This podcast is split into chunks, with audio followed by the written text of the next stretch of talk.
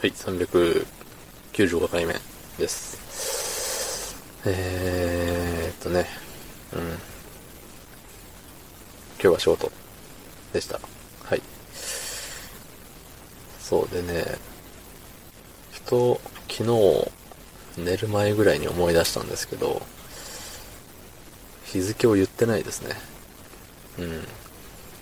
なんか、ね、日付を言おう作戦、どっかで言ったと思うんですけど、9月入ったらちゃんと言おうとか思ってたんですけどね。ね、気づけばもう9月でしたね。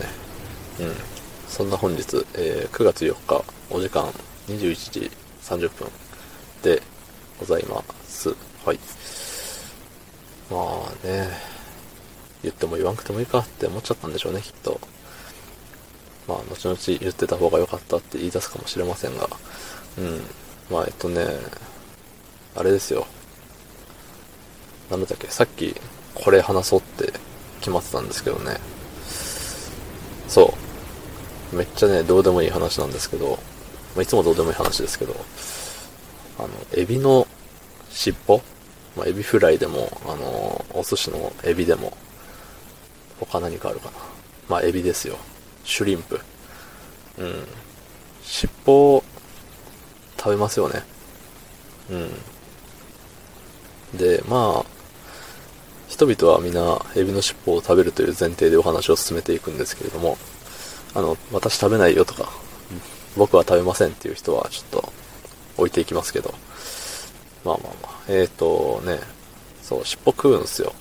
で、あのね、なんだろう、生のエビの尻尾は、あの、刺さるから食べないんですけど、あのね、茹でてるとか、揚げてる、焼いてる、まあ、火の通ってるエビの尻尾はなんか食えるんですよ。うん。あの、寿司屋でね、まあ、回転寿司で、なんか一貫、シャリ、シャリ一貫の大きめの生のエビなんか赤エビとかね、あると思うんですけど、赤エビの尻尾は、あの、普通に口血まみれになるので食べないんですけど、うん、硬いし、鋭いし。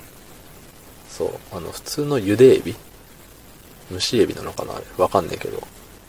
あの、エビは尻尾も食えると。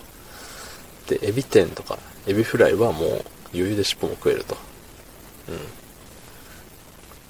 うん。いう話ですよ。で、まああの、尻尾食うんですけど、そう、その延長で、魚の骨も食えるんじゃねえかと思って。うん。で、これも、あの、エビと同じ原理で、あの、加熱されてる魚の骨は食えるんじゃねえかっていう説が、あの、出てまいりまして。うん。また魚の種類にもよると思うんですけど、えーっとね、まあ、あと、部位ですよね。あの、鮭の、鮭の塩焼きっつうか、なんかね、あるじゃないですか。切り身の鮭を焼いたやつ。うん。あの骨はね、食えるんですよ。皮も食べれるんですよ。皮が美味しいですよね、あれ。うん。でね、ただ骨は骨でも、なんていうの？あの、木の、木の幹みたいになってる。ね、あのなんか人間っていうと背骨みたいな、あの丸い、あれがあるじゃないですか。芯みたいな骨。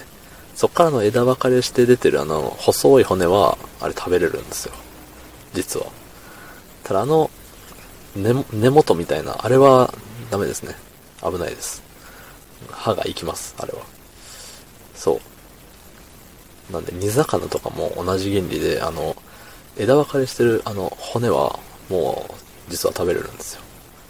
うん。結構ね、あの、頑張ったら食べれます。頑張らなくても食べれますね、あれは。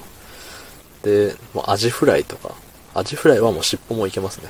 うん。アジフライはまあ骨も大してないでしょうけど、そう。もうフライ、揚げ物だったらもう骨もいけちゃう。余裕。うん。なぜ残すんだって思っちゃいますね。はい。そんな、尻尾と骨について熱く語る回でした。昨日の配信を聞いてくれた方、いいねをしてくれた方、ありがとうございます。明日もお願いします。はい、ありがとうございました。